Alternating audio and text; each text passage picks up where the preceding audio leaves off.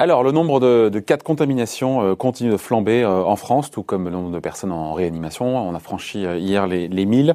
Résultat, le gouvernement vient donc d'annoncer de nouvelles restrictions de circulation, de rassemblement, ça on le sait. le, Premier ministre, hier soir, Jean Castex, qui, qui évoque ouvertement un possible reconfinement si la situation devait s'aggraver. Bonjour Charles Sana. Bonjour David. Je vous entends mal, mais c'est peut-être que ça vient de chez nous. Fondateur du site Insolentiae. Bon, euh, on sait que la plupart des économistes ont prévu ce rebond euh, de l'activité au second semestre. Est-ce que ce scénario, il faut le remettre en question? Est-ce qu'il faut le questionner aujourd'hui? Au vu de toutes ces restrictions sanitaires Et encore une fois, je nous renvoie à ce que nous a dit hier, euh, hier soir le Premier ministre. Ou est-ce que c'est trop tôt? Non, c'est pas trop tôt, David. Souvenez-vous, il me semble qu'au mois de juillet, euh, tous les deux, nous avions euh, déjà un petit peu évoqué ce sujet et dans une, euh, émission que vous aviez intitulée Pourquoi les marchés devraient avoir peur? Et donc, on évoquait déjà à l'époque cette possibilité de W et de plusieurs vagues qui allaient entraîner à chaque fois les mêmes causes, entraînant sensiblement les mêmes conséquences à savoir bah, qu'effectivement, à partir du moment où on a une circulation à nouveau plus active du virus, eh bien, on prend des contre-mesures de euh, réduction de circulation de ce virus, et donc ça passe par de la distanciation sociale, et ça passe par de la raréfaction sociale. Et donc la raréfaction sociale, c'est la fermeture des restaurants, c'est la fermeture d'un certain nombre de lieux de vie et de lieux d'échange, c'est les salles de sport, c'est les piscines, etc., etc. Et puis au bout du bout du compte, si on n'arrive pas à maîtriser tout ça, et eh bien ça se termine par un reconfinement général qui est l'arme atomique que l'on utilise quand on est dépassé par la situation. Alors nous ne sommes pas au reconfinement général, mais on voit déjà s'introduire partout en Europe de nouvelles mesures de restriction qui vont peser considérablement sur la croissance. Donc oui, aujourd'hui, pour répondre très clairement à votre question,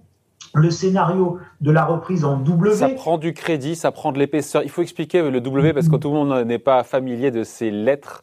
Le W, c'est on a, on a la chute, on a la reprise, mais elle est cassée par une nouvelle rechute, puis après une nouvelle reprise. C'est euh, comme la lettre le, le montre. Oui, et donc ces, ces reprises, euh, ce, ce, ce, comportement économique, on va dire en W, il correspond à un comportement épidémique en forme de plusieurs pics. Et donc, évidemment, quand on a un pic épidémique, on a un creux de croissance. Quand on a une baisse épidémique, on a un rebond et inversement. Donc, en fait, le W, c'est le comportement inverse de l'épidémie. Donc, quand l'épidémie est en M, votre croissance est en W. Hein, si, on peut, si on peut tenter cette analogie. Donc, euh, oui, ça prend du crédit parce qu'évidemment, vous avez, hier, vous avez eu 16 000 cas, euh, 1000 hospitalisations nouvelles, plus de euh, ces 124 nouveaux patients admis en réanimation. Donc oui, on est très clairement face à une aggravation de l'épidémie, pas uniquement en France, mais évidemment, c'est le cas en Espagne, Madrid qui a reconfiné en partie, c'est le cas en Angleterre, c'est le cas partout en Europe. Ce qui veut dire qu'il y a une, une contraction de l'activité au quatrième trimestre aujourd'hui n'est plus exclue, est plausible, est possible? Elle est, elle est, elle est, elle est, elle est inévitable, David. Elle est inévitable cette contraction de l'activité au quatrième trimestre si on se retrouve en plus avec des restrictions dans les commerces en pleine fête de fin d'année, avec des mois de novembre ou décembre qui sont des mois absolument euh, cruciaux pour la consommation et donc aussi l'embauche d'intérimaires, l'embauche de gens qui viennent renforcer les équipes dans les magasins sur la fin de l'année, etc., etc. Donc sur l'emploi, sur la croissance, le dernier trimestre est euh, a une importance considérable. Ouais, ce, ce, scénario en W, c'est pas celui qui a été acheté par les marchés financiers jusqu'à présent. Hein. C'était. Non, mais les marchés financiers ont eu tort, David. Je sais pas s'ils ont eu tort ou s'ils ont eu raison, mais en tout cas, ils n'ont pas acheté ce scénario-là. Non, mais ils, ont eu tort en termes sanitaires. C'est-à-dire qu'en termes sanitaires, objectivement, aujourd'hui, et c'était ce qu'on se disait déjà au mois de juillet, il n'y a strictement aucun marqueur de fin de crise, de fin de crise sanitaire. Et c'est quoi un marqueur de fin de crise sanitaire? C'est la vaccination de toute la population, je précise, avec un vaccin qui marche et qui est accepté par tout le monde. C'est euh, un traitement qui est capable de soigner tout le monde sans qu'on n'en meure plus. C'est euh, la fin du virus qui disparaîtrait de lui-même. Alors certains, les marchés avaient acheté le fait que le virus allait disparaître parce qu'il ferait chaud cet été. Bon, on voit ce que ça a donné. Donc, on n'a aujourd'hui aucun marqueur de fin de crise sanitaire. Donc, à partir du moment où on n'a aucun marqueur sanitaire de fin de crise, il est évident que on reste dans le scénario des pics épidémiques en yo-yo. Pourquoi en yo-yo? Parce que quand il y a trop de cas, on confine partiellement, de manière généralisée, par activité, par secteur. Là, on commence par les restaurants. Je vous rappelle qu'au mois de février-mars, nous avions commencé par confiner en, en, Alsace, Lorraine. On avait confiné à Creil et dans l'Oise. Et puis ces confinements localisés avaient terminé par un confinement général. Je vous dis pas que là, on va vers un confinement forcément général. Je pense que le gouvernement, et c'est la stratégie qui va être suivie, va faire ce qu'on appelle du Pareto. Le Pareto, c'est les 80-20. Donc ils vont fermer les 20% de lieux qui entraînent 80% des contaminations. Aujourd'hui, on a démontré, c'est une étude américaine qui est parue il n'y a pas extrêmement longtemps, qui a permis de le quantifier, de le chiffrer, mais les surcontaminations dans les restaurants, c'est entre 2,9 et 3,9 fois plus que dans tout autre lieu. Donc, les bars et restaurants sont des lieux majeurs d'infection et de diffusion et de circulation du virus. Donc, on va fermer effectivement les restaurants et aujourd'hui, je crois que les restaurateurs peuvent être légitimement très inquiets partout en France et plus généralement en Europe parce qu'ils seront les premiers fermés, parce qu'on ne mange pas sans masque. Ouais. Donc ce sont encore les activités de service, notamment restauration, qui vont trinquer.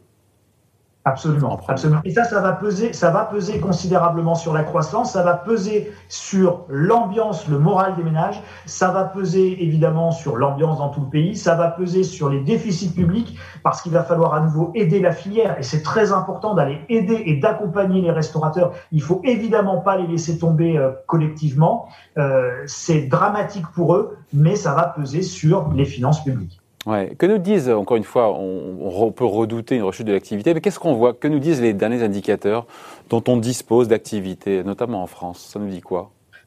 Oui, mais les, indicateurs, David, encore. ils sont en retard. Ils sont en retard. Là, ce qu'on ce qu'on a aujourd'hui et ce qu'on visualise aujourd'hui, c'est effectivement euh, la reprise post-confinement. Euh, mais la nouvelle contraction, on va la visualiser euh, dans un mois et demi. Donc, c'est beaucoup trop tôt aujourd'hui pour la quantifier, être capable de la mesurer de manière, euh, je veux dire, quasi, quasi scientifique. Et voilà, on, on, est confronté à une baisse de PIB de tant de pourcents. On n'est pas capable aujourd'hui de le faire. Tout l'enjeu, c'est de réduire au maximum cette deuxième chute de PIB lors de cette deuxième phase et donc notamment en passant par des confinements non pas localisés géographiquement, mais localisés par secteur d'activité par rapport à la contribution de chaque secteur au pourcentage d'infections nouvelles. Et je crois que c'est ça aujourd'hui la stratégie qu'il faut suivre. Mais si on était un peu plus positif, et en on disait que les Français commencent à s'habituer à vivre avec le virus, avec le masque. Alors certes, si les restaurants sont fermés, ça règle le sujet. Et ceux qui disent que, voilà, que le gouvernement en fait trop nous fait peur parce que derrière, quand on voit le nombre de morts aujourd'hui, on est très loin du nombre de morts du mois de mars-avril. David, il ne faut pas voir la réalité pire qu'elle n'est, mais telle qu'elle est. Et le seul critère du nombre de morts ne permet pas du tout de comprendre ni la dimension de la gravité de l'épidémie, ni la dimension de la situation à laquelle nous, sommes confrontés. Je vais vous donner deux exemples pour illustrer ce que je dis là. Vous avez aujourd'hui des patients qui, dans des pourcentages considérables, on parle à peu près de 50%, souffrent de séquelles neurologiques ou cardiaques durables. Alors, durable, c'est T plus 6 mois. C'est-à-dire que cette épidémie, c'est une épidémie et c'est un virus qui aujourd'hui à six mois. Ça nous paraît une éternité, mais c'est très court sur le plan de la médecine. Et nous ne maîtrisons pas aujourd'hui les conséquences sanitaires à long terme. Nous ne sommes pas capables de mesurer la euh, durabilité des séquelles dont souffrent les gens à 50%, encore une fois, cardiaques, neurologiques. Et ce sont des gens qui ont eu des formes, y compris euh, relativement peu symptomatiques de la maladie, qui souffrent de séquelles. Et donc ça, on va être capable de mesurer la perte d'espérance de vie que dans la durée. Donc, ce qu'on va être capable de comprendre de cette maladie dans 10 ans et aujourd'hui n'a rien à voir. Donc, ça devrait inciter à une très grande prudence. Ce n'est pas que le nombre de morts. Deuxième élément, Prenez par exemple la capacité euh, de ce virus à muter ou à croiser avec un autre virus. Et plus ce virus va se diffuser et va perdurer dans la nature, plus un accident euh, de la nature va devenir possible avec une mutation dans un sens plus grave ou moins grave. Et donc ça, c'est quelque chose. Ou moins grave. Ou moins grave. Non, mais plus grave ou moins grave. Mais on ne le maîtrise pas, on ne le sait pas. Et donc, vous avez des croisements possibles, des mutations possibles, et donc, ça fait peser une épée de Damoclès potentielle que les autorités sanitaires mondiales veulent évidemment maîtriser. Et pour le maîtriser, il faut lutter et éradiquer contre le virus. Donc, vous avez là deux dimensions autres que celle du nombre de morts. Donc, sur le nombre de morts, on en avait déjà parlé cet été. On a amélioré la prise en charge. On a également une population un petit peu plus jeune touchée, donc c'est normal que nous ayons euh, un taux de mortalité euh, facialement qui soit en Donc en, résumé, la reprise sera beaucoup plus chaotique, euh, en taux ondulé, moins puissante, mais on se dit que les gouvernements et les banques centrales, en cas de rechute, seront là pour en faire plus si tout ça devait se matérialiser, si ce scénario en W, devait, devait advenir. Oui, alors je pense, et ça c'est mon analyse, que ce scénario est en train de se matérialiser et qu'on ne va pas échapper. Je pense que la deuxième récession, parce que là aussi nous apprenons de la même manière que nos équipes médicales apprennent, nos équipes dirigeantes apprennent. Et donc, encore une fois, c'était ce que je vous disais tout à l'heure, on va privilégier plutôt qu'un confinement bête et méchant généralisé, on va privilégier des mesures sectorielles et non pas forcément que géographiques, où on va fermer les lieux où euh, nous avons le plus grand nombre de contaminations et d'infections. Donc on va apprendre à vivre avec le virus de manière partielle et contrôlée. Euh, vivre avec le virus ne fait pas une politique. Euh, et je crois que c'est très important de bien comprendre que ce n'est pas du tout la politique qui sera suivie par les autorités. On ne vivra jamais avec le virus. On va devoir composer avec le virus, mais on ne peut pas et on ne doit pas se résoudre à vivre avec le virus parce qu'il y a bien trop de risques à vivre avec le virus et je vous avais expliqué celui des séquelles comme celui des mutations possibles. Donc, on ne vivra pas avec le virus. Mais en revanche, on va essayer d'avoir une politique beaucoup plus calibrée, beaucoup plus efficace. Et là aussi, on apprend. Et donc, ce sera plutôt des fermetures sectorielles, la restauration, les piscines, les salles de spectacle, les discothèques, enfin tous les endroits clos dans lesquels on a un fort pourcentage d'infection et de contamination. Donc la récession sera certainement moins violente lors de ce deuxième épisode. là où on était plutôt à 10-11% dans le premier épisode, on peut penser raisonnablement qu'avec ces nouvelles mesures, on sera plutôt à 4-5 de récession, donc deux fois moins. Ça, c'est plutôt une hypothèse positive et, optimiste. Et, et, je vous rejoins complètement, David. Les banques centrales vont être là, les banques centrales vont intervenir, elles vont accompagner ce deuxième phénomène. Et donc, le pire ne se, produira, certainement pas en termes économiques. Et ça, c'est la véritable, euh, la véritable bonne nouvelle, c'est que tout le monde est bien conscient des enjeux et du problème et que les moyens euh, qui doivent être mis sur la table sont mis sur la table et de manière mondiale. Donc les gens n'ont, à mon sens, pas à paniquer, en tout cas d'un point de vue économique. Bon, voilà, merci en tout cas. Point de vue signé Charles Sana, fondateur du site InSalentiae. Merci Charles, à bientôt. Merci David.